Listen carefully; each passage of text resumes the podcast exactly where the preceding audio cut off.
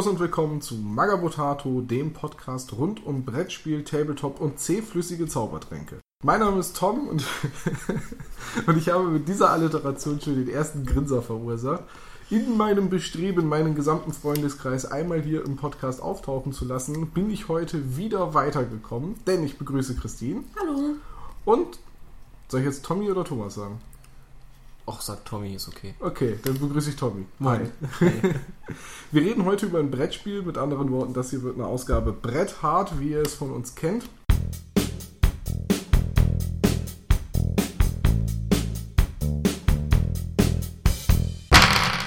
Und zwar reden wir über Die Alchemisten, äh, in Deutschland erschienen beim Heidelberger Spieleverlag, original rausgebracht von Czech Games Edition. Edition. Können wir nicht CGE sagen? Ich finde CGE viel cooler. Also, wir reden von Du müsstest dann aber auch das tschechische Äquivalent, also das tschechische Alphabet benutzen. Wenn du schon abkürzen möchtest. Ich bin mir ziemlich sicher, dass äh, das tschechische Alphabet unser Alphabet ist. Ja, aber die Aussprache ja nicht. Das ist, das ist ein englischer Name, die heißen CGE. Also, Also, das ist doch auch mal schön, wenn man mal sagen kann, wir reden über ein Spiel von CGE. CGE. Das klingt so wichtig. Ja. Die Alchemisten, ein Spiel von, ich habe jetzt extra nochmal mit Google Translate rausgefunden, wie man es betont, Matouche Kotri und äh, dem Designer David Kochar. Der ist Franzose, Matouche Kotri ist äh, Slowake. Erstlingswerk könnte man sagen. Also ich davor, glaube ich, nur ein paar Apps entwickelt, aber Brettspiele habe ich keine rausfinden können. Auch nicht irgendwie Mitarbeit. Ähm, worum geht es denn in die Alchemisten? Wer will? Immer diese peinliche Pause, wenn man die Frage stellt. Bist du, Christine? ja, kann ich machen. Also in Alchemisten geht es halt grundsätzlich darum, dass man selber einen Alchemist spielt, der versucht, prominent zu werden. Kann man so, glaube So ich, seinen, am... seinen Ruf auszubauen, ja. Genau, dass man einen, einen ehrbaren Ruf erreicht. Und das Ganze funktioniert am besten, indem man äh, Zaubertränke braut, die hoffentlich positive Effekte haben. Aber auch negative Effekte haben können. Genau. Äh, und diese entweder am Markt zu verkaufen, beziehungsweise am Schluss vor dem Zaubergremium vorzuführen. Ich habe mir, als ich den Titel des Spiels das erste Mal gehört habe, gedacht, es geht darum, irgendwie eine Rezeptur für Gold zu finden. Ja, es liegt nah. So bei dem Namen Alchemie. Aber im Prinzip ist es ein Deduktionsspiel. Ja, Ja. Also man hat Zutaten, die kombiniert man, daraus baut man Tränke. Die Tränke kann man verkaufen, wie wir gerade schon gesagt haben, oder eben erforschen und dann eigene Theorien zu den Zutaten publizieren. genau. Und am Ende geht es darum, wer hat den besten Ruf. Ja. Mhm. Was macht das Spiel denn in euren Augen besonders? Naja, zum einen ist es erstmal mit einer App spielbar. Also dieses Zaubertränke brauen ähm, beinhaltet immer, dass man zwei Zutaten benutzt. Und diese zwei Zutaten haben unterschiedliche Ladungen. Und ähm, daraus ergibt sich dann das Ergebnis, also welcher Trank daraus entstehen kann. Und um das zu überprüfen, kann man eine App benutzen, man muss es aber nicht. Stattdessen, also wenn man sie nicht benutzt, müsste man einen Spieler als Spielleiter ähm, bestimmen, der dann halt in seiner Liste nachschaut, ähm, welcher Zaubertrank dabei rauskäme. Der kann dann aber leider nicht mitspielen. Genau, weil er halt eben die Lösung kennt. Ja. Der spielt dann die App. Weiß nicht, wie spannend ich das persönlich fände. Ja, wir wissen ja schon von Jan, der das Spiel ja schon zwei, drei Mal mit uns gespielt hat und das nehmen wir vorweg, es gar nicht mochte und es auch nicht Mhm. gerne spielt, dass er gesagt hat, wenn er nochmal dabei wäre, dann würde er liebend gerne die Rolle des Spielleiters machen Und sich ins Fäustchen lachen. und sich ja, ins ja. Fäustchen lachen, aber nicht mitspielen müssen, weil Ja. er das Spiel nicht mag. Also vielleicht ist es für den Fall gedacht oder wenn man gerade Stromausfall hat und alle Akkus leer sind. Ähm, es ist ja Ein seltener Fall. ein seltener Fall, ganz seltener Fall. Je nachdem, wo man spielt. Wenn man gerade im, weiß ich nicht, im Sahara-Urlaub ist, kann das ja eher mal eintreten. Es ist aber eins dieser Spiele, das quasi so einen deduktiven Charakter hat und das so aufgebaut ist, dass man sich nicht so schnell wiederholt. Also wenn ich jetzt an andere Deduktionsspiele denke, die ich kenne, zum Beispiel ähm, Incognito, wo man ja immer seinen, seinen Partner finden muss und aus zwei Informationen, also aus zwei Buchstaben, dann die eigene Mission erraten musst, das ist halt arg begrenzt. Ich glaube, da gibt es 16 verschiedene Missionen. Und das ist natürlich von Spiel zu Spiel immer anders, weil man halt von vornherein nicht weiß, welches Ziel man hat. Aber da ist dieser Deduktionscharakter halt beschränkt. Ja, bei Cluedo ja auch. Bei Cluedo ist er auch sehr beschränkt. Oder ähm, woran wollte ich, woran dachte ich noch gerade? Genau, kennt jemand die Picking-Akte? Ja. Alt, Nee. Altes Spiel von MB. Picking-Akte ist, da spielt man Detektiv und muss rausfinden, man sucht einen Verbrecher und es gibt vier äh, so Paraden in der Stadt, so chinesische Drachenparaden. Und unter einem der Drachen versteckt sich der Verbrecher. Man muss rausfinden, unter welchem. Hm. Und da sind dann irgendwie 50 Fälle mitgeliefert. Und da, da, wenn man die alle 50 gespielt hat, dann hat man das Ding eigentlich durch. Weil dann weiß man, unter welchem Drachen, bei welchem Fall steckt derjenige. Okay, kommt jetzt wieder hinzu, wer merkt sich das? Aber im Prinzip nach 50 Mal Spielen ist die Sache gelaufen. Ja. Und das hat man ja gerade bei die Alchemisten nicht. Bei der Alchemisten läuft es aber auch nicht auf so ein Endergebnis hinaus. Auf so ein einzelnes. Das stimmt. Das steht nicht so im Mittelpunkt. Genau. Ja. Aber es ist ein wesentlicher Aspekt. Dann, ja, klar. Aber es geht ja nicht darum, äh, es geht ja gar nicht darum, das unbedingt rauszufinden. Man muss es ja nicht. Ja, wenn man so man, muss spielt wie nichts, du. man muss nichts herausfinden, das finde ich schön. Ja, wenn man das so spielt wie Man du, kann muss auch, man das man nicht kann auch gut raten und was riskieren. Ja, Ich nehme an, dazu kommen dass du immer so ein Bullshit publizieren musst. Naja, aber selbst wenn du vielleicht, wie viele Zutaten gibt es? Acht? Acht. Wenn du nur vier der acht Zutaten kennst, weißt du ja auch schon einiges. Das stimmt. Das ja. heißt, du musst nicht unbedingt alle in Erfahrung Dann bringen. weißt du mehr, als ich je wusste. Ich glaube, das Höchste, was ich je in einer, in einer Partie rausbekommen habe, war die korrekte Ladung, wo ich mir sicher sein konnte, von, ich glaube, zwei von acht. Worauf ich aber hinaus wollte, ist, bei die Alchemisten gibt es eine, ich sag mal, ich weiß, dass sie nicht endlos ist, aber eine schier endlose Anzahl an Kombinationsmöglichkeiten. Denn, und das ist das Besondere, diese acht Zutaten, von denen wir gerade gesprochen haben, können ja, haben ja alle eine bestimmte Ausprägung. Es gibt drei Farben, blau, grün und rot.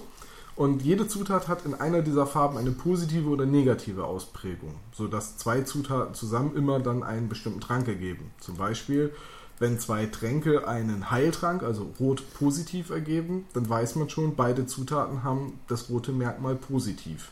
Und sowohl einmal als kleines Teilchen und einmal als großes Teilchen. Ja, genau. Es gibt einmal eine starke Ausprägung und einmal eine schwache Ausprägung. Und Ja. wenn man zwei Tränke zusammenrührt und es kommt nichts dabei raus, also ein neutraler Trank, eine sogenannte Suppe, äh, dann weiß man eben, okay, die heben sich gegenseitig auf und zwar in all ihren Aspekten. Ja. Denn wenn sie irgendwo eine Übereinstimmung in positiv oder negativ hätten, käme ja ein andersfarbiger Trank. Man muss raus. dazu sagen, es gibt aber auch nicht alle Möglichkeiten. Das stimmt. Logischerweise. Ja. Ja. Ja, das sind zu viele. Das wären zu viele. Es sind so schon eine Menge Kombinationsmöglichkeiten und was jetzt den äh, Wiederspielwert noch weiter erhöht, man kann es ja mit mehreren Smartphones beziehungsweise Tablets oder Mobilgeräten äh, spielen und man einigt sich auf einen Seed, also einen sogenannten Startwert. Das ist eine vierbuchstabige, nein, das ist eine Kombination aus vier Buchstaben, so. Das heißt 26 hoch vier verschiedene Seeds gibt es insgesamt. Und man trägt halt, also der Spielleiter eröffnet ein Spiel, der gibt ein Seed und die anderen wählen dann aus Mitspielen und tragen den Seed ein und dann, dann arbeiten die Handys quasi mit den gleichen Informationen, dann spielt man quasi das gleiche Spiel. Genau. Wobei man natürlich genauso gut ein Handy die ganze Zeit rumbrechen könnte. Ja, man kann es natürlich auch mit einem Handy spielen. Wir haben es meistens mit drei oder vier gespielt, war relativ bequem, weil dann konnte man sich seinen Zug weiter überlegen, während der andere gerade seinen Trank gebraut hat. Was ich ganz schön finde, ist die Fotoerkennung.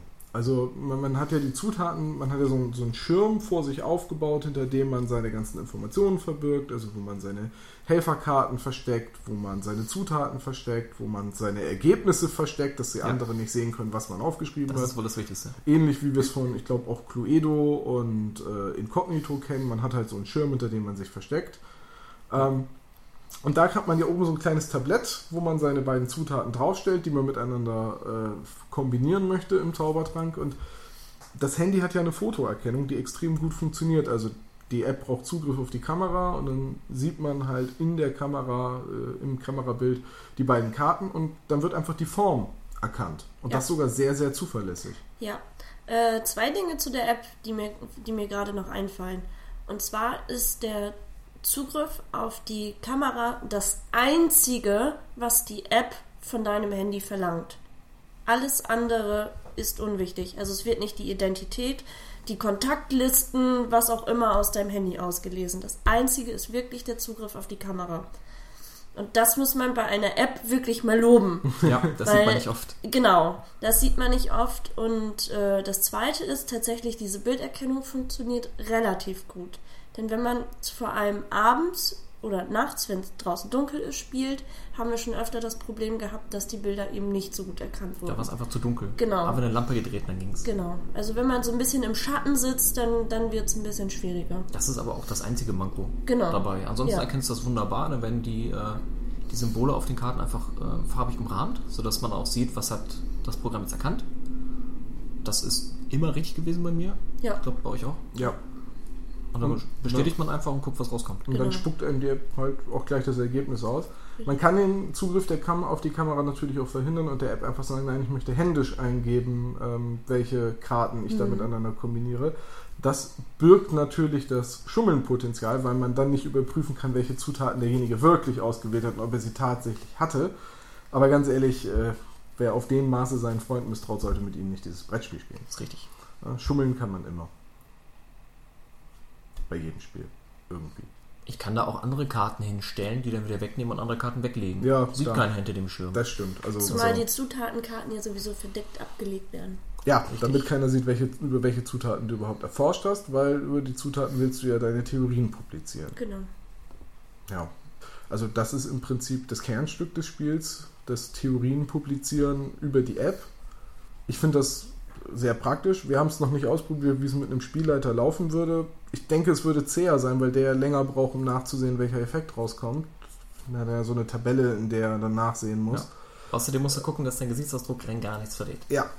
Vielleicht sollten wir dem dann einfach so eine, so eine Anonymous-Maske, so eine Guy Fawkes-Maske aufsetzen. Oder, Wir gehen dem auch so einen Spielschirm, dann hält er sich halt die ganze Zeit vors Gesicht. nein, viel mysteriöser, er kriegt die Spielleitermaske aus den ersten Editionen von DSA. Da sieht man zwar immer noch die Mundpartie, aber der Spielleiter wirkt dann viel mysteriöser. Ach so, ja. Und kriegt einen Charisma-Bonus von plus 2. Gut, also, wie läuft so eine klassische Runde bei die Alchemisten ab? Ja, wir haben zuerst mal einen Startspieler. Ähm, weiß gar nicht, wonach der bestimmt wird. Äh, das geht drei rum. Ja, aber wer beginnt? Der muss, der, der, der, der gerade den Startspieler-Marker hat, muss als erstes Nein, entscheiden. nein, der erste Der erste, der den Startspieler wird Startspieler bekommt. ermittelt, wer als letztes in einem Labor war. Genau, ja. Auch wieder Hm. besonders kreativ. Ja. Ne? Wir passen zum Wir Spiel. nehmen immer Computerlabore. das ist das Einzige, was wir haben. Naja. Genau, okay, der Startspieler wird so Genau. ermittelt, ja. Und äh, dann darf der quasi als erstes auf so einer Leiste entscheiden, welche Boni er kriegt.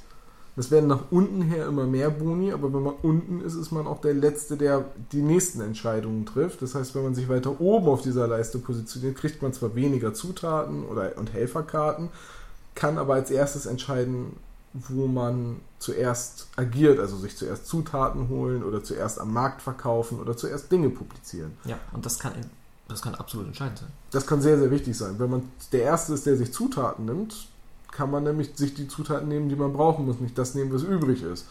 Wenn Finde man, ich, zu, finde ich an anderen Stellen sogar noch wichtiger. wenn man zuerst publiziert, äh, ist man sicher, dass der Marker, über den man publizieren will, oder die Zutat, über die man publizieren will, noch nicht publiziert ist. Ja. Da kann es sehr ärgerlich sein, wenn derjenige das wegschnappen. Oder wenn man einen Trank verkaufen will. Denn da kann man ja auch nur die geforderten Tränke jeweils einmal verkaufen. Ja, da muss man dazu sagen, es kommt immer jemand in die Stadt, Genau. der will drei verschiedene Tränke haben und jeden Trank will er aber auch nur einmal. Genau. Das heißt, wenn man der Vierte ist, der versucht zu verkaufen, ähm, kann es sein. Beziehungsweise, wenn du schon der Zweite bist und der Erste genau den Trank äh, brauen will, den man selber verkaufen möchte. Weil das der ist, für die man gerade die Zutaten hat. Genau. Ja, dann hat man da auch schon wieder ein Problem. Ja. Das ist dann auch sehr ärgerlich. Und, ganz wichtig, Tränke kann man ja an sich selber testen oder an einem Studenten. An sich selber ist grundsätzlich kostenlos, kann aber Folgen haben, wenn man sich selbst vergiftet oder lähmt oder doof macht.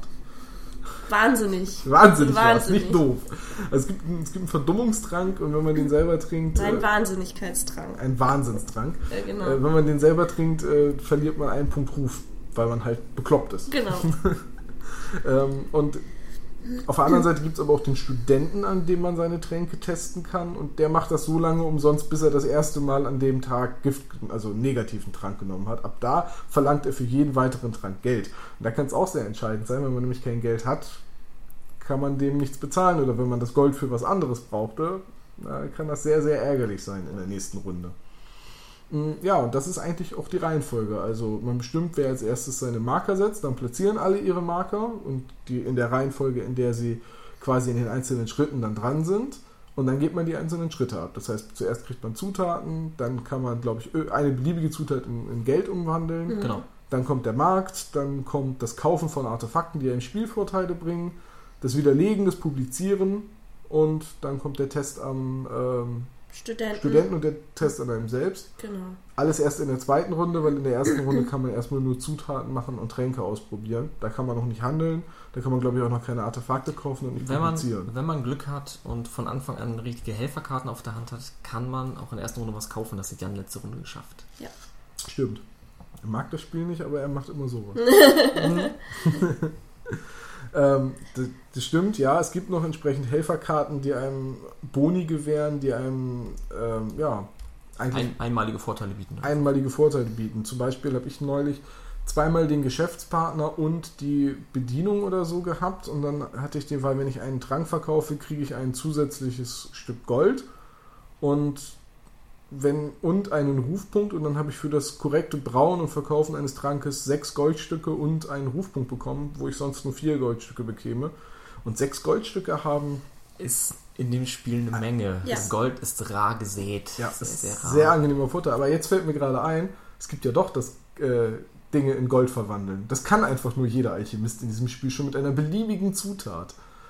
Das heißt, diese, Stimmt. diese ja, Kerneigenschaft der Alchemie ist da ja einfach so nebenbei abgetan. Das, das, können wir alle. Wir sind so gute Alchemisten. Jeder von uns kann das. Aus einfach Zutat. so. Aus jeder Zutat. Aus einer Kröte, aus, ne, aus einer Blume, ist egal, machen wir Gold drauf. Du hast recht, das habe ich verdrängt. Das mache ich ja. nie. Ich habe immer zu wenig Zutaten. das kommt, weil du zu selten pflücken gehst. Oder eben Kräuterweiber hast. Ja, weiß nicht, ich habe Pech, glaube ich. Einfach Pech. ähm, ja, das ist meiner Meinung nach ein hochstrategisches Spiel. Ja, ich, ja. Sag, ich sag zwar gerade Pech, aber der, der, der Zufall spielt keine so große Rolle. Findest Außer bei den Zutaten. Ja, also wenn du die ganze Zeit das Pech hast, dass du eine bestimmte Zutat nicht kriegst, mit der du aber gerne testen möchtest, was dabei rauskommt. Du kriegst ja Ergebnisse aus anderen Zutaten. Das stimmt, aber. Klar, das ist ein bisschen Zufall. Was wird, auf, was wird gerade aufgedeckt? Oder wenn du was Zufälliges ziehst, weil du alles offen daliegende nicht brauchst, ob du dann das Richtige bekommst, ich weiß noch nicht, ob es gut ist, immer mit der gleichen Zutat zu forschen oder sich breit aufzustellen. Ich habe es immer mit einer probiert, es lief ganz gut. Ähm, aber dazu habe ich es noch nicht oft genug gespielt, um alles ausprobiert zu haben. Also ich versuche ja immer eine Zutat oft zu haben, damit ich sie mit beliebigen anderen Zutaten kombinieren kann. Ja, das war bisher auch meine Taktik. Genau. Damit ich über eine Zutat möglichst viel rausfinde. Ja und dann da vielleicht schon was festsagen kann. Weil wenn, das ist ja, man hat, man, man hat ja dieses, äh, dieses Rechteck vor sich, also diese Tabelle, ähm, wo man die einzelnen Aspekte in den Spalten hat und die einzelnen Zutaten in den Reihen. Nee, andersrum. Die Zutaten sind in den Spalten und ja. die Aspekte sind in den Reihen. Mhm. Und äh, dann kann man halt immer ankreuzen, okay, dieser Aspekt schaltet aus, weil ich habe gerade einen Heiltrank gebaut also kann das nicht rot negativ haben, dann streicht man schon mal alle Aspekte, also alle Kombinationen von Rot, Grün, Blau weg, die halt negatives Rot haben. Und dann ist die Hälfte weg, wenn du vorher nichts wusstest. Dann ist die Hälfte schon mal weg, wenn man nichts wusste. Ja. Dann findet man vielleicht noch raus, ah, okay, zusätzlich hat das Ding auch noch Blau positiv, dann fallen noch die beiden raus, wo Blau negativ ist, bleiben schon nur noch zwei. Dann hast du noch zwei. Dann wird schwierig. Und an dem Punkt sage ich mir 50-50, dann sage ich mal, ich publiziere mal, es ist, es ist diese Kombination mit der Zutat. Und dann wird es interessant. Genau, denn beim Publizieren ähm, kann man nämlich ähm, Siegel mit auf die Publikation legen. Wie sicher man sich Wie ist. Wie sicher man sich ist. Wenn man sich sehr sicher ist, dann legt man da zusätzliche Rufpunkte drunter, die man am Spielende, die man am bekommt. Spielende bekommt. Oder wenn man eben unsicher ist bezüglich einer Farbe, also eines Aspektes, kann man die entsprechende Farbe als Fragezeichen markieren auf der Rückseite des ja. Siegels. Und wenn dann jemand widerlegt, also die, die Publikation widerlegt. Und, und der beweist, Fehler liegt genau in der Farbe. Wenn der Fehler liegt bei der Farbe, dann verliert man keine Rufpunkte, die man ansonsten verlieren würde. Nicht nur, dass man keine bekommt, Man würde sonst sogar welche verlieren. Ja, und fünf Rufpunkte verlieren ist schon echt eine Ansage. Ja. Ja, das, sind, das, ist so, das ist so eine beliebte Strategie und vor allem kann man ja dann auch, wenn man eine Zutat hundertprozentig weiß, diesen Aspekt, den man bei der weiß, bei allen anderen in der Zeile einfach wegstreichen, Genau. weil die kann ja nur eine Zutat haben. Es, es ist also quasi so eine... So ein bisschen so Doku-mäßig. Ja, aber es ist auch ein bisschen wie Cluedo. Ja. Also bei Cluedo ist es ja auch so, wenn man weiß, es ist definitiv Genau. die Mordwaffe, kann man die anderen Mordwaffen alle Ja. Das ist diese ausschließen. typische Deduktionsmechanik. Ja, und die ist da wirklich super umgesetzt. Super umgesetzt, aber es braucht eine Weile, bis man reinkommt. Ja, Ey, wie oft mal ich da schon einen Denkfehler gemacht habe. Ich, ich erinnere mich jetzt schon an zwei Partien, wo ich dann irgendwann gesagt habe, gib mir mal noch so einen neuen Bogen, ich fange noch mal von vorne an, habe dann aus meinen Ergebnissen, die man ja in so einem kleinen Tableau mit Pappmarkern festhält, also welche Kombination ergibt welchen Trank, einfach nur mal angefangen, meine Tabelle wieder aufzufüllen, habe geguckt, was wurde publiziert, hab geguckt, ob ich den zustimme, habe dementsprechend dann wieder alles, das habe ich jetzt glaube ich schon zweimal während des Spiels gemacht, einfach nur von vorne angefangen, weil ich Ja, einen also Denkfehler gemacht wenn man hatte. das Spiel spielt, sollte man auf jeden Fall mit Bleistift arbeiten und ein Radiergummi bereitlegen. Und wach sein. Oh Und ja. wach sein. Also dabei einen guten Kaffee trinken statt eines guten Bieres Mhm. macht, Dringend empfohlen. ma- macht sich, wenn man gewinnen will, echt bezahlt. Ja, letztes Mal war ich erkältet. Das äh, hat überhaupt nicht funktioniert. Aber es war sehr lustig. Oh ja. Und das Grippemittel, das du brauen wolltest, hat auch nicht geklappt. Nee, leider nicht. Ähm, was ich aber meinte, ist halt genau deswegen ist es halt so ein hochstrategisches Spiel. Ich fühle mich beim Spielen von Die Alchemisten immer zum Beispiel an äh, Village erinnert. Mhm. Und Village mag ich überhaupt nicht. Ja, also Village hat ja auch sehr, sehr viele Möglichkeiten, die man in einem Zug machen kann. Ja, das stimmt. Die habe ich, hier- die hab ich hier auch. Die Ja. habe ich hier auch, aber hier fühle ich mich nicht so überfordert oder Genau. ratlos wie bei The Village. Es ist ein bisschen The übersichtlicher. Village oder Village? Ist egal. Äh, nur Village, glaube Nur ich. Village. Ja, nur Village. Nur The Village. Village war der Film. Ja. Genau. Der auch. äh, ja, bei Village, äh, um mal den direkten Vergleich zu ziehen, weil das das äh, Kennerspiel 2012 war, ähm, Kritiker. ja, Ja doch, Kritiker. Kritiker- der das ist genau, Kritikerpreis. Kennerspiel. ja. Ne, das Kennerspiel des Jahres ist auch ein hochstrategisches Spiel, wo man eine Menge Möglichkeiten im Zug hat. Ich habe aber bei Village immer das Gefühl, jetzt habe ich letzte Runde einen Fehler gemacht, jetzt kann ich diese Runde das nicht machen, deswegen kann ich die nächste Runde das nicht machen und ach, jetzt muss ich wieder darauf achten, jetzt sterben meine Familienmitglieder wieder, hm, verdammt. Bei Village habe ich, das, habe ich das ganze Spiel immer das Gefühl, einen Fehler nach dem anderen zu machen und die ganze Zeit auf der Stelle zu treten und nicht voranzukommen. Und du musst sehr langfristig planen. Und man muss sehr langfristig planen. Und bei den Alchemisten ist das ein bisschen entschärft. Da kann man wirklich von Runde zu Runde neu planen. Hm. Und wenn du in der letzten Runde jetzt nicht das eine Artefakt bekommen hast oder nicht der Erste warst, der publizieren konnte, dann ist das zwar ärgerlich, aber es fühlt sich nicht so dramatisch an für die folgenden Runden. Ja. Also ich habe jetzt bei den Alchemisten immer das Gefühl, wir spielen ja alle ungefähr offenbar, was das Publizieren angeht oder was das Erforschen angeht, eine ähnliche Strategie. Was das Publizieren angeht, spielen wir eine komplett unterschiedliche Strategie. Da diskutieren wir gleich noch drüber.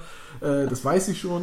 Äh, was die Artefakte angeht, spielen wir unterschiedlich. Ja. Was das Geldverdienen angeht, spielen wir unterschiedlich. Ja. Aber trotzdem, am Ende, mit all unseren unterschiedlichen Ansätzen, liegen wir meistens höchstens so, also der erste und der letzte liegen so zehn Rufpunkte auseinander. Boah, würde ich nicht sagen. Also es, wir hatten schon öfters jetzt Runden, wo der letzte tatsächlich wirklich weit hinten war, aber der Rest war immer sehr knapp. Die ersten beiden waren oft nur ein, zwei Punkte auseinander. Ja gut, okay. Dann liegen vielleicht zwischen dem ersten Genau. und dem letzten Mal hier und da doch mehr als zehn Punkte. Vielleicht habe ich Genau. das falsch in Erinnerung. Aber Weil die ersten halt lagen auf eben- jeden Fall nah beieinander. Weil halt eben nicht der Kaffee getrunken wurde oder jemand krank war.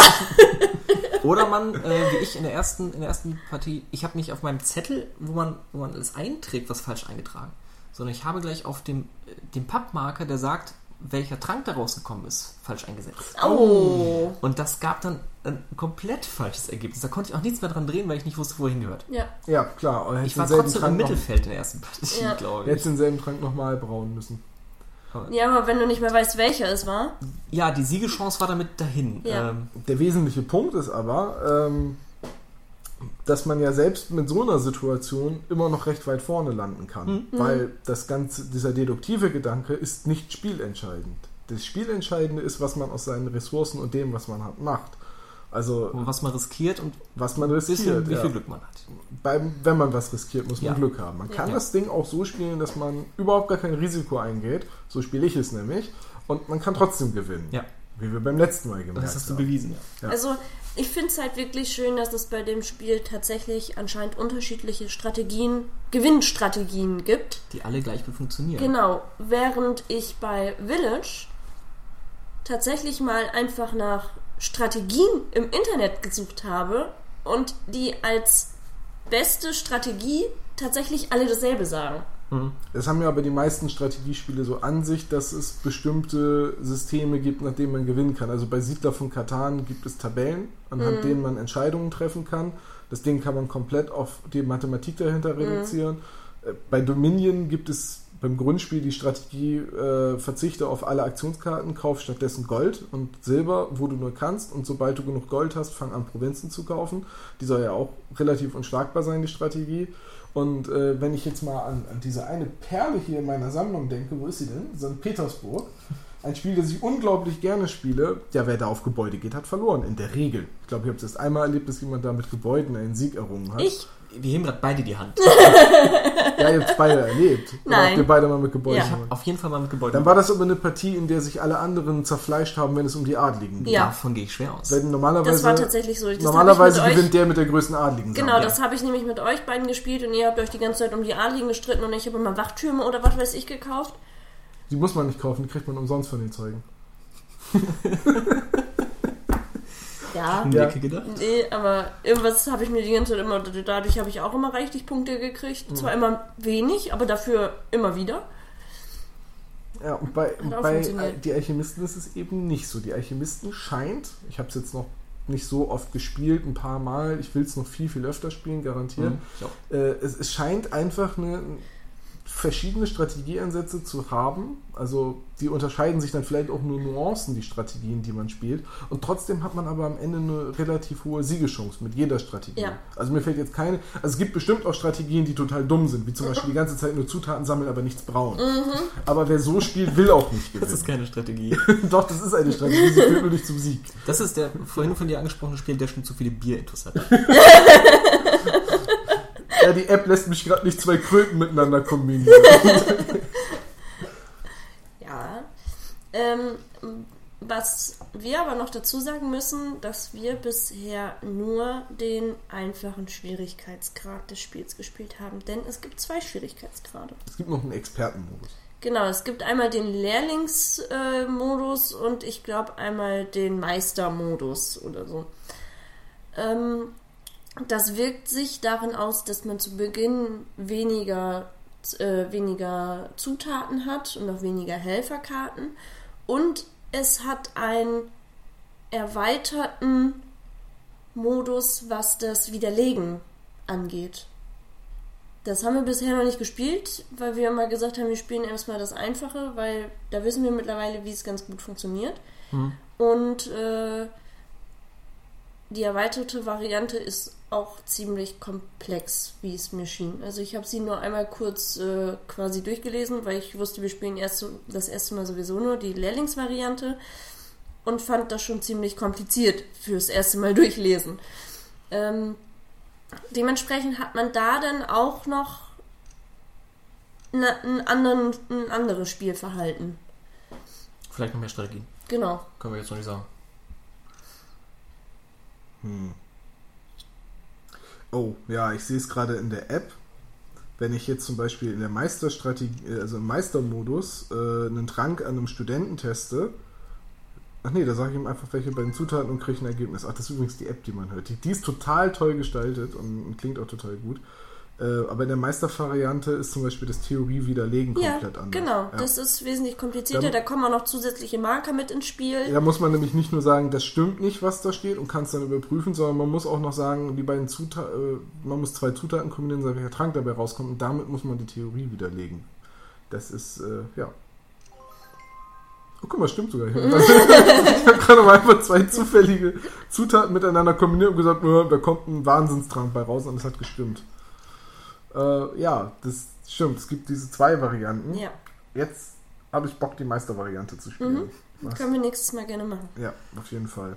Weil Ja, das kann lustig werden. das Spiel muss noch schwieriger werden. Das Spiel ist so schon nichts für Leute, die mal eben schnell, ähm, weiß ich nicht, eine Runde Zombie-Dice spielen wollen oder, oder Mhm. irgendeinen anderen No-Brainer, wo man Nee. einfach spielt. Es dauert eine Weile. Es, es dauert eine dabei Weile. bleiben. Es ist ein Deduktionsspiel. Man muss am Ball bleiben. Man muss strategisch spielen. Man muss auch immer ein bisschen drauf achten, was könnten die anderen vorhaben. Und das kann auch spielentscheidend sein, wenn man im richtigen Augenblick jemandem in die Suppe spuckt. Also Ja. es gibt ja diese Artefakte, die man auch kaufen kann, die ja auch Spielvorteile bringen und am Ende meistens Rufpunkte. Und wenn sich dann abzeichnet, dass derjenige, der die ganze Zeit das und das macht, mit Artefakt X noch einen riesigen Vorteil kriegt, dann muss man vielleicht auch selber in den sauren Apfel beißen und Geld ausgeben, um Artefakt X als erster zu kaufen. Ja. Damit er es nicht mehr. Oder wenn sich abzeichnet, guck mal, nimmt sie die ganze Zeit diese eine Zutat. Ja, dann publiziere ich über die. ja, oder die könnte ich mir jetzt auch mal nehmen. ja, Dann muss er vielleicht auf den Zufall warten, äh, ob er die, auf den Aber- Zufall aber- vertrauen, ob er die bekommt. ja. Weil er ein Verdeck ziehen muss. Eventuell. Ich glaube, in einem Vierspielerspiel ist das ein bisschen weniger der Fall, dass man darauf achtet, was die anderen machen, weil man auch, also ich zum Beispiel merke beim Spielen, dass ich sehr auf meine eigene Suppenküche da äh, konzentriert bin und immer selber darauf achte, welche Zutaten ich jetzt gerade brauche und nicht so sehr darauf achte, was machen die anderen. Ich glaube, in einem 1 gegen 1 ist das ein, ist das ein regelrechtes Messerstechen. Also erinnere dich an St. Petersburg, die Spiele 1 gegen 1, da wusste man schon genau, was der andere machen würde. Ja. Da, da, hat man, da hat man teilweise gar nicht mehr miteinander geredet oder angekündigt, was man macht. Man hat sich teilweise die Karten schon einfach zugeschoben, weil man wusste, in welcher Reihenfolge man dran ist und wie viel Geld derjenige Und ungefähr da war die einzige Frage nur, ziehe ich meinen Plan durch und lasse ihn seinen Plan durchziehen oder spucke ich ihm die Suppe? Ja, und dann haben wir teilweise halt einfach Dinge nur gemacht, damit der andere sie nicht kriegt. Also genau. das ist in diesem Spiel ja auch möglich, denn ähm, man hat ja so einen kleinen Schreibtisch mäßig, so, so ein Plättchen hat man vor sich liegen, auf dem immer notiert wird, welche Tränke derjenige schon mal gebraut hat. ja, Also wenn man, dann, das heißt, alle anderen Spieler wissen, der kann Heiltrank, der kann Gifttrank, der kann den und den Trank. Ähm, und wenn es dann gerade in die letzte Runde geht, die ja besonders ist, weil man da eben nicht mehr äh, die Tränke an Studenten oder sich selbst ausprobiert, sondern diese Tränke vorführt und man noch zusätzliche Punkte bekommt, wenn man jetzt sowohl den roten positiven Trank als auch den roten negativen Trank braut. Und man sieht, der andere Spieler kann das auch, dann versuche ich natürlich wieder äh, in der Position weiter nach oben zu kommen, dass ich als erstes dran komme und ihm genau diese Punkte wegklaue. Das heißt, du stellst ihm, nee, eigentlich stellst du ihm wieder vor die Frage, ziehe ich meinen Plan durch Ja, ja, oder genau. dem anderen Suppe? Genau, aber das ist an der Stelle halt eine Möglichkeit, genau wie beim, beim, beim Händler bzw. beim Markt, dass ich den entsprechenden Trank braue, um, um denjenigen ja klar. das Geld nicht. Wenn ich jetzt, weiß ich nicht, blau positiv und blau negativ brauen kann, du kannst nur blau negativ und der Kunde will allerdings beide haben, dann werde ich es mir zweimal überlegen, wenn, wenn ich die Zutaten habe, ob ich dann blau positiv verkaufe, um dir noch die Chance zu lassen, blau negativ zu verkaufen, oder ob ich einfach blau negativ verkaufe und dir die lange Nase zeige. Genau. Ähm, allerdings muss man das ja alles schon im Vorfeld planen. Man muss ja für jeden Schritt, also man hat ja nur eine begrenzte Anzahl Aktionen, mal irgendwie vier Stück.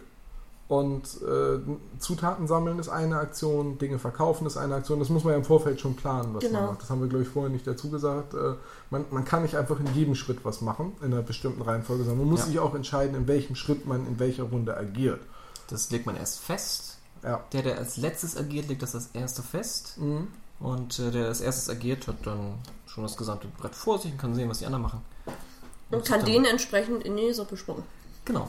Wobei, auch da sage ich wieder, ich habe auch da wieder hauptsächlich auf meine Aktionen geachtet und immer, ge selbst wenn ich der Erste bin, der dann agiert, das war mir dann manchmal wichtig, der Erste zu sein, weil ich genau wusste, ich will unbedingt dieses Artefakt haben oder Mhm. ich will unbedingt einen Genau. Trank verkaufen.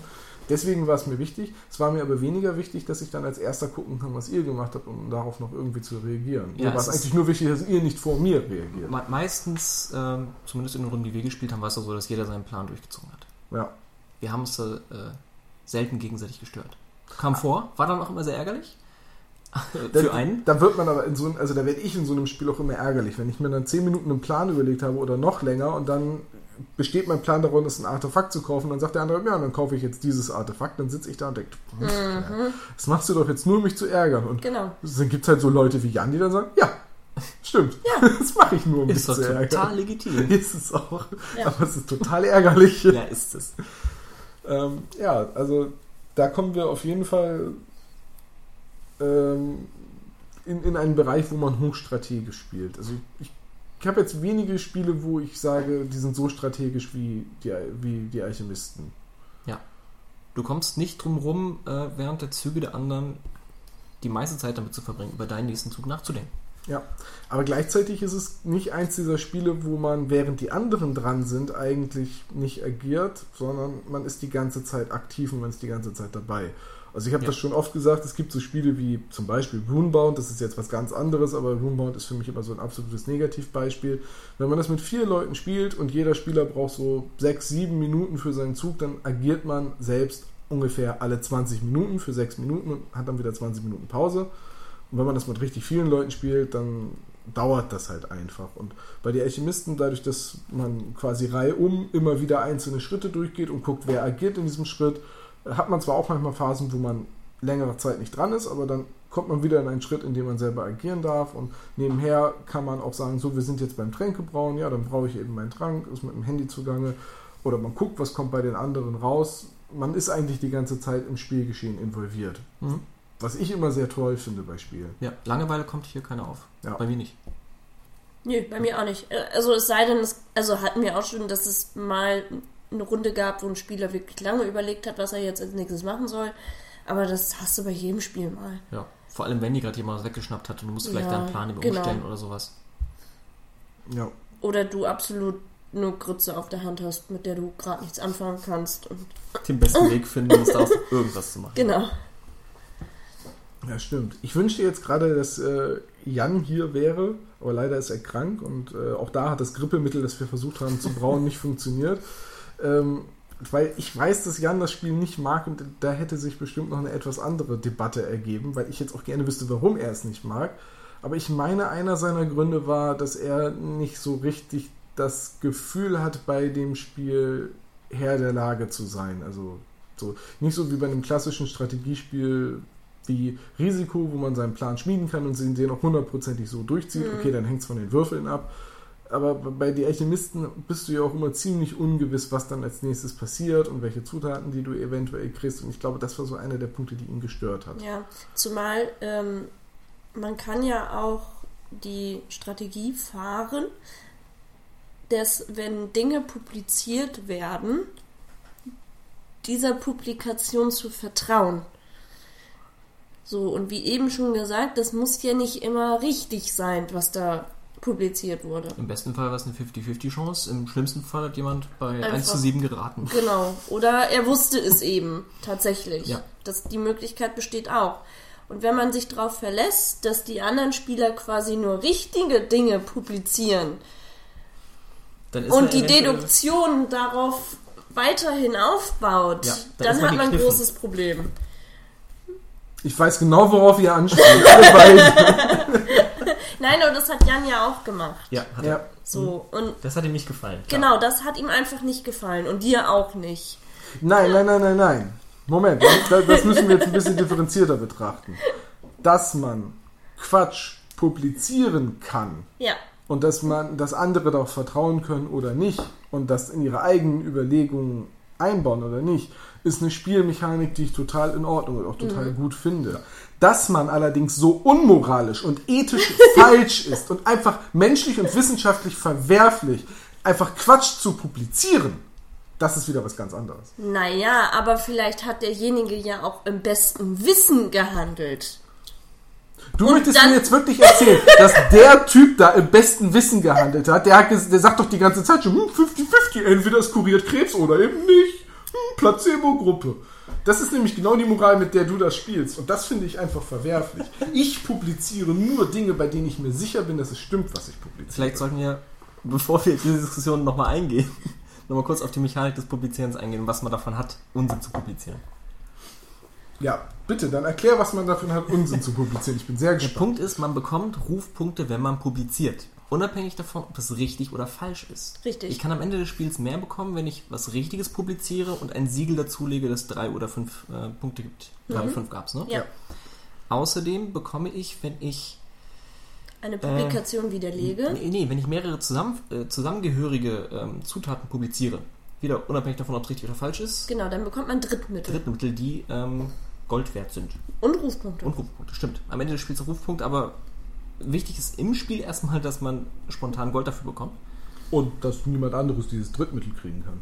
Ja, das Ja, das auch. Ähm, insofern finde ich, äh, meine Taktik war immer, ähm, Ende der zweiten, dritten Runde wird man gezwungen, etwas zu publizieren oder man bekommt Ruf abgezogen. Weil man nicht rechtzeitig publiziert hat. Genau. Ich glaube, die Zweite Runde?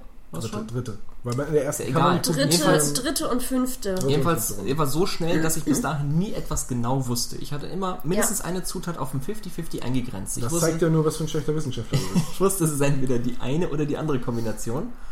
Und dann habe ich, ähm, ich glaube, in jedem Fall erstmal einfach publiziert. Aber an dem Punkt, bei dem ich mir nicht sicher war, die beiden unterscheiden sich dann nur in grün, blau oder rot, eben das Siegel dazugelegt mit dem Fragezeichen in grün, blau oder rot. Ja, Davon hat man jetzt, glaube ich, pro Farbe zwei.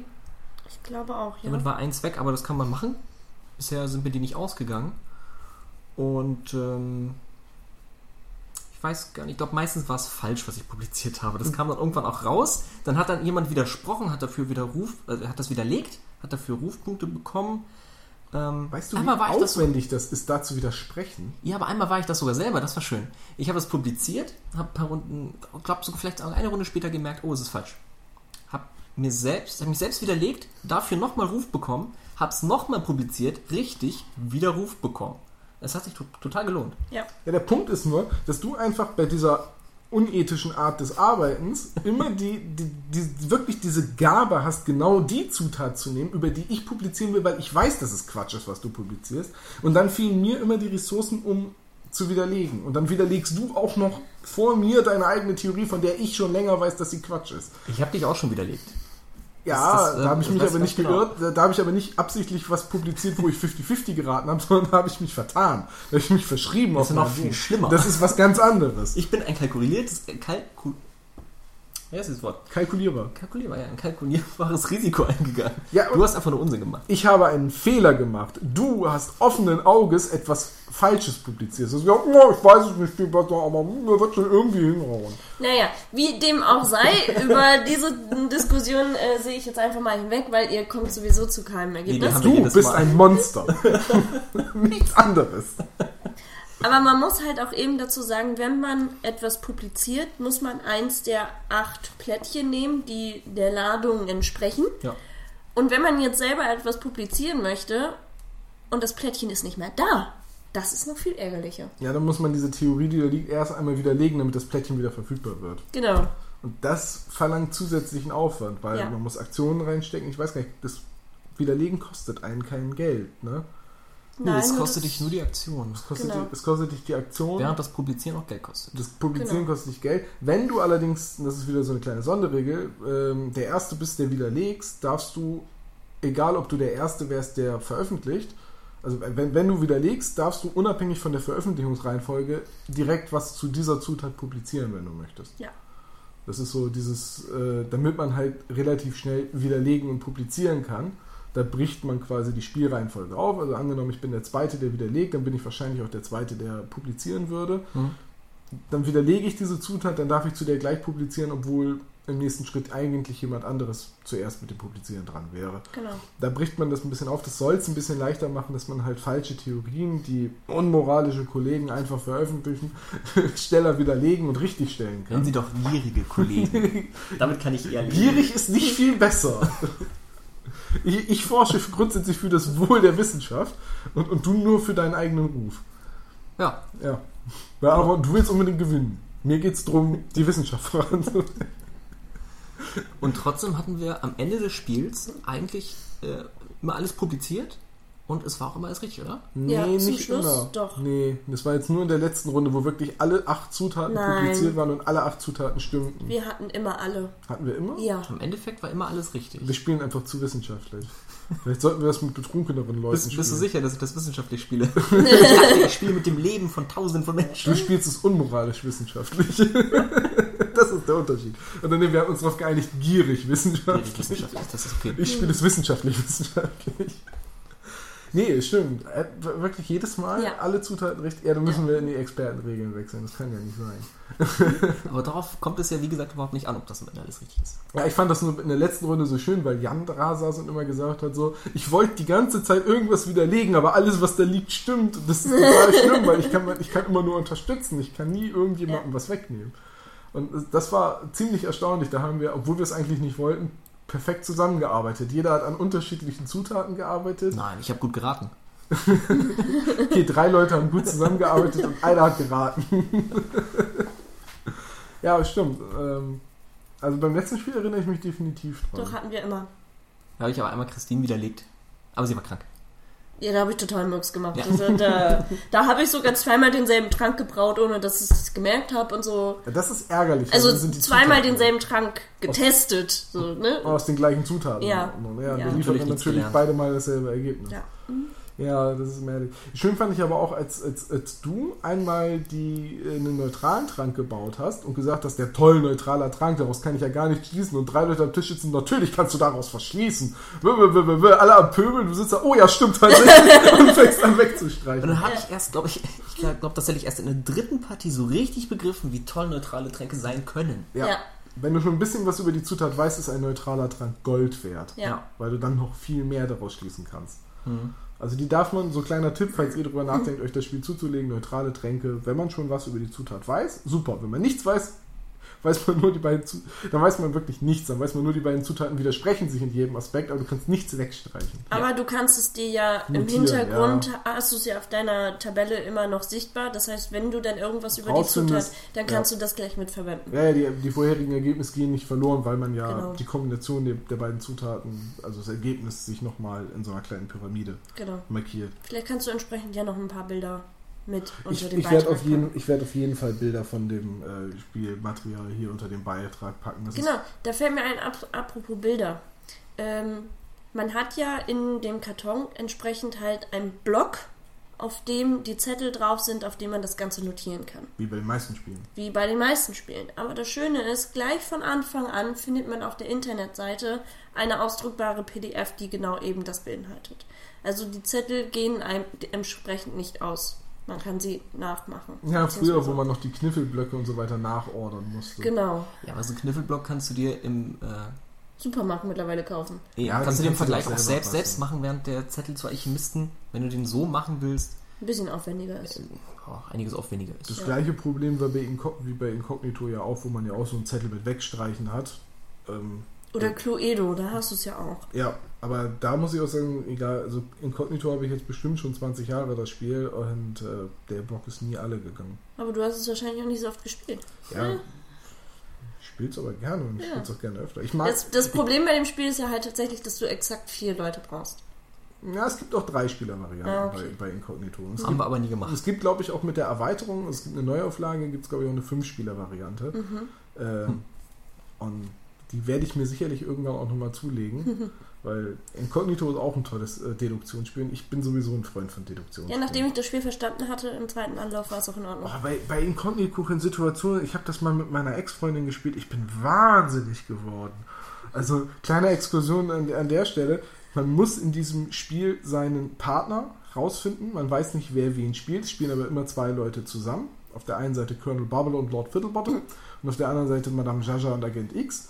Und mir war in Spielzug 2 klar, dass das ist ziemlich früh, normalerweise braucht man dafür ein paar Runden. Sehr viel länger. ja. Im zweiten Spielzug war mir klar, dass ich mit meiner Freundin zusammenspiele, dass dementsprechend wusste ich natürlich auch, welche Identität sie hat, weil ich ja die andere habe. Ich wusste unsere Mission und es war nur den Botschafter, die neutrale Spielfigur auf Feld 8 ziehen und das war nur ein Schritt. Hm.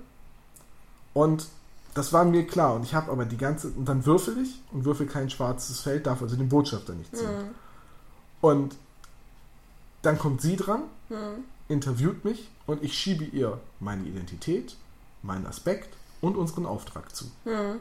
So, also meine Hälfte des Auftrags, alles die weißen Karten, sodass sie weiß, dass es stimmt. Sie kriegt die Information, guckt sich das an. Ich denke so, jetzt ist die Sache klar. Die kürzeste Inkognito-Partie, die es jemals gab. Ja, Runde 3 und wir haben gewonnen. Hm.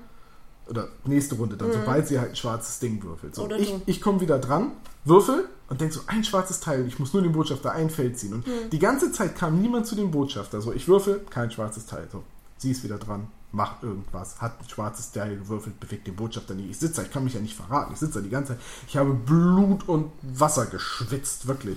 Ich, ich habe innerlich gekocht, mir muss Dampf aus den Ohren gekommen sein. So, und das ging dann über Runden so. Und ständig hat sie irgendwelche Leute befragt oder irgendwas interviewt. Und sie hatte immer die ganze Zeit die schwarzen Würfel und hat den Botschafter nicht bewegt. Und ich habe immer keine schwarzen Würfel äh, gezogen, aber auch niemand hat diesen Botschafter da weggekriegt aus der Ecke. Das heißt, es war die ganze Zeit nur ein Feld und ich weiß gar nicht mehr, mit wem wir noch gespielt haben. Du warst, glaube ich, noch dabei. Ich weiß nicht mehr, wer Nummer 4 war. War das, dein, war das dein Bruder? War das Keine Ahnung. ich weiß es nicht mehr. Auf jeden Fall, unsere Gegner saßen am Tisch und haben nach und nach Informationen gesammelt. Irgendwann war denen dann auch klar, was sie machen sollten. Und äh, da war, fehlte dann eigentlich, die mussten dann halt eine Figur zum Botschafter kriegen und wir mussten den Botschafter nur ein Feld bewegen. Und echt, seit Runde 2 war mir das bekannt, so in Runde 12, Oder sowas in der Art. vielleicht war es auch Runde 100, das war gefühlt war es Runde 100, bewegt dann ein Gegner seine Spielfigur zum äh, Botschafter Die beiden stehen Die auf. beiden stehen auf, schütteln sich die Hand und meine Freundin guckt mich an und sagt, ich habe mit dir gespielt. Das war, das, da war ich kurz davor, Schluss zu machen. Scheiß auf drei Jahre Beziehung. Nee, äh, wirklich, da verstehe ich keinen Spaß. Und dann sagt man Risikobeende Beziehungen. Nein, Incognito ist noch viel schlimmer. Ja. Und, aber Incognito ist ein, ist ein super Spiel. Ja. Trotz dieses äh, dramatischen Erlebnisses, das mich Jahre hat altern lassen, äh, Aber bei Risiko muss ich dir zustimmen. Ja. Ja, Risiko ist ein schreckliches Spiel. Vielleicht müssen wir irgendwann einfach mal wirklich eine Podcast-Folge machen über so wirklich Top-Spiele und Flop-Spiele. Und da habe ich nämlich ein paar, die ich wirklich schlecht finde. Und Risiko ist eins davon. Haben wir aber früher sehr oft gespielt. Das stimmt, bevor wir richtige, richtig gute Brettspiele kennengelernt haben. Das ist richtig. Ich habe ein einziges Mal in meinem Leben Risiko gespielt, habe es gewonnen. Gut, äh, lass, uns die, trotzdem blöd. lass uns die Exkursion beenden. Lass uns zurück Ja. zum, zum Alchemisten kommen. Also, wir haben die Regeln, die Strategie, die App, die Besonderheiten des Spiels, glaube ich, ganz gut beschrieben. Reden wir nochmal kurz über das Design. Ja, und den Inhalt. Und den Inhalt, was kriegt man eigentlich für sein Geld? Ja. Also zum Design möchte ich gleich schon mal an, anfangen. Ähm, vor allem das Regelheft finde ich super. Denn am Anfang steht erstmal so eine, so eine kleine Einleitung, so ein bisschen so Geschichte, so wa- was, was bist du überhaupt, wa- was ist deine Aufgabe. Und zwischen den Regeln auch immer total niedliche und passende Anekdotentexte. Also richtig knuffig gemacht. Also richtig schön und liebevoll. Also das, das war gleich der erste Eindruck, den ich von dem Spiel hatte. Da hat sich richtig jemand bemüht, das Ganze rund zu machen. Ja, findet man, was man sucht? Die kennen das jetzt nicht, äh, das Regelheft. Das habe ich nicht gelesen. Findet man, was man sucht? Ja, doch. Das ist mir, mir persönlich wichtiger. Also Ja, es sind immer sehr viele Bilder auch mit drin, so dass du gleich an den Ja. Bildern auch erkennen kannst, worum es da geht. Ah, das ist schön. Also Das Regelwerk ist gut aufgebaut. Äh, Ich persönlich bin kein so großer Freund von Anekdotentexten zwischen den Regeln, weil ich will die Regeln lesen und ich möchte dann nicht erst noch einen Anekdotentext lesen. Aber der ist, glaube ich, kursiv hervorgehoben. Ja. Also, dass man weiß, okay, alles, was kursiv ist, ist Anekdote, das muss ich nicht Genau. lesen. Im Gegensatz zum Warhammer 40.000 Regelwerk, vierte Edition, wo, der, wo die ersten zwei Absätze immer nur bla bla waren, bevor die Regel kam.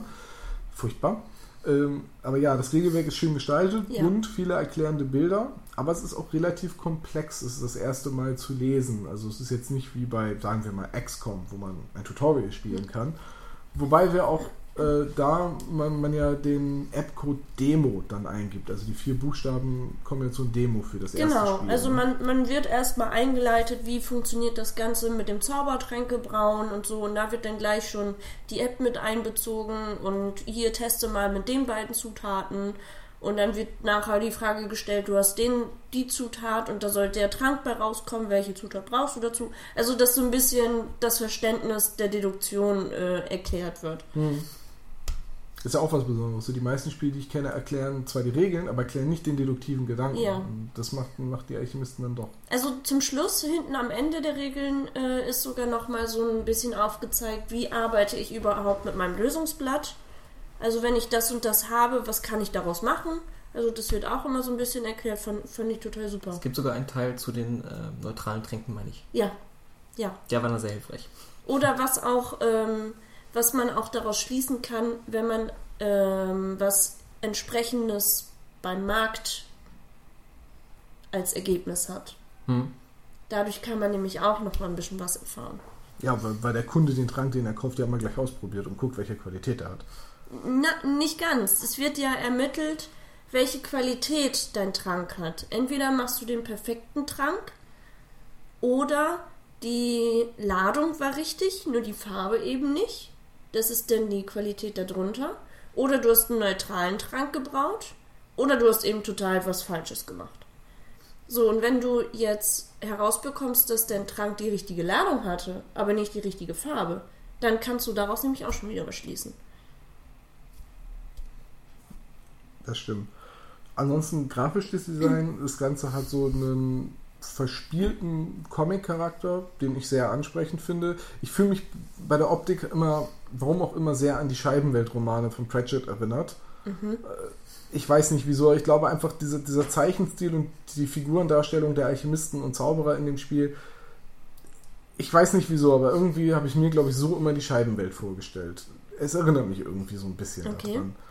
Halt auch mit der unsichtbaren, also die unsichtbare Akademie mhm. und die Zauberer mit ihren Spitzhüten und so weiter. Wenn ich da irgendwie an die Illustration der, ähm, der Trankprobe da am Ende des Spiels, der Leistungsschau, mhm. äh, denke, so habe ich mir immer die Scheibenwelt vorgestellt. Ich glaube, deswegen hatte das Spiel auch sofort einen Stein bei mir im Brett, weil ich das Design so unglaublich mhm. gut finde. Ja, das Design ist sehr sympathisch. Ja. Man hat ja auch diese Dinger, die man aufstellt, sind ja nicht einfach nur einfarbige Gesichtsschützer, sondern da ist ja dann auch ein Kessel drauf, ge äh, drauf gedruckt und es ist alles in der Farbe gehalten, die man spielt. Und ja. der Kessel, das sieht dann auch so aus, als würde man die Karten oben auf dem Kessel positionieren, die genau. Zutaten. Das ist und man hat an den Seiten auch noch so ein bisschen Info, was, also was für Tränke dabei rauskommen, wenn man das und das vergleicht und so.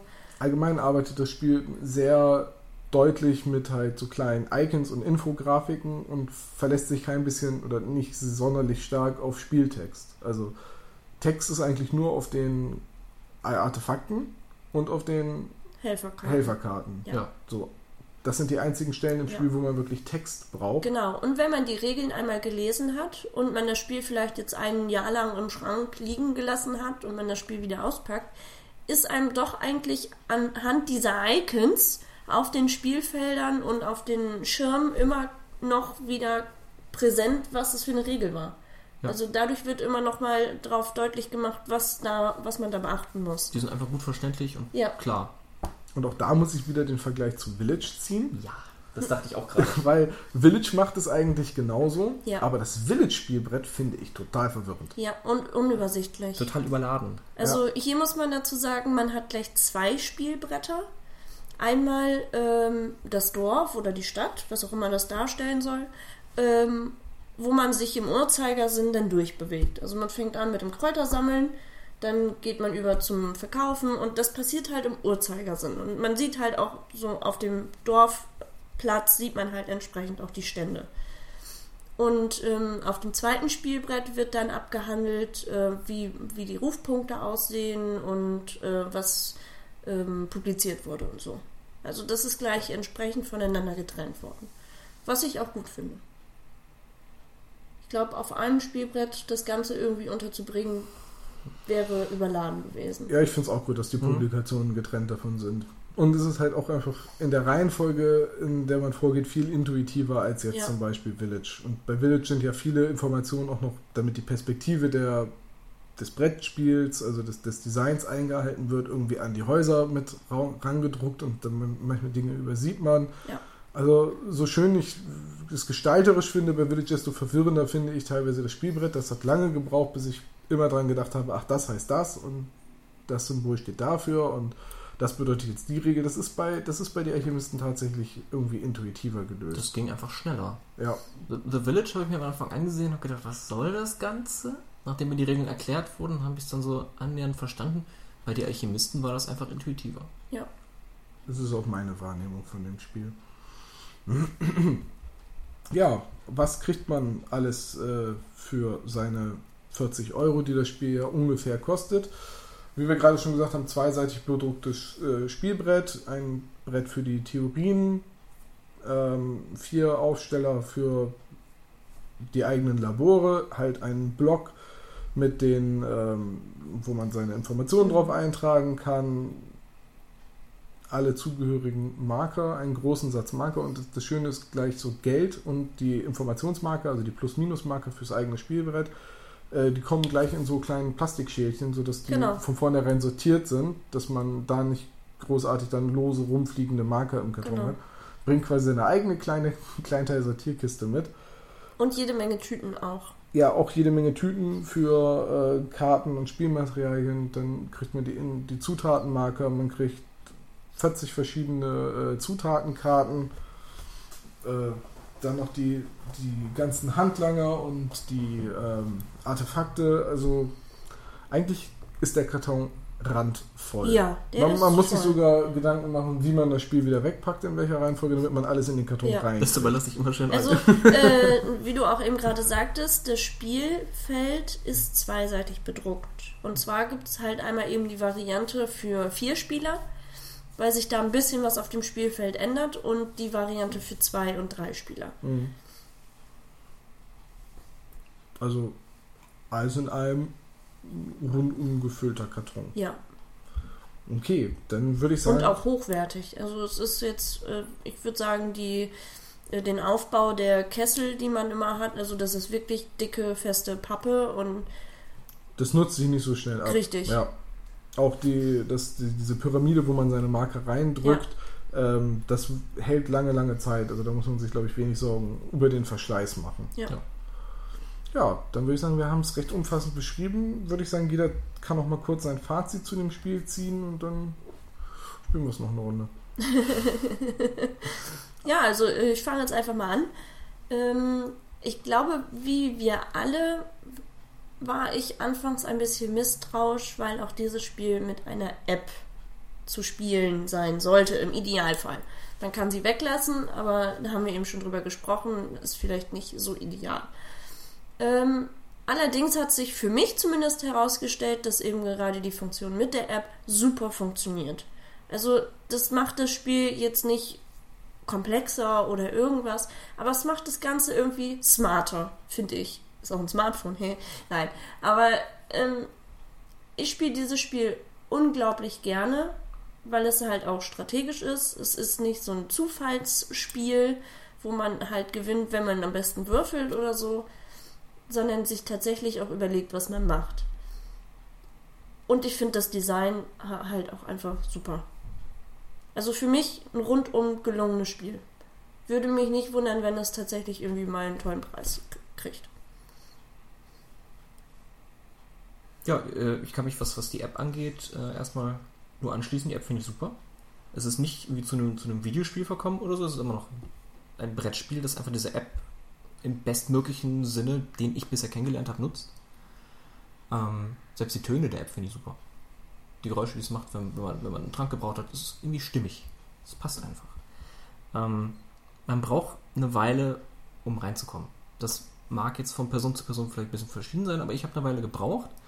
Haben am Anfang blöde Fehler gemacht, ähm, aber noch später blöde Fehler gemacht. aber das ist eine persönliche Sache. Man braucht ein bisschen, bis man reinkommt, aber dann ist es, finde ich, für ein, für ein Brettspiel, das so ungefähr zwei Stunden dauern soll, angemessen komplex. Es ist nicht, es ist nicht zu leicht, ähm, es ist nicht zu schwer. Gut, jetzt haben wir die äh, schwere Variante nicht gespielt, aber ich nehme an, auch die ist okay. Ich spiele es ich spiel's einfach gern.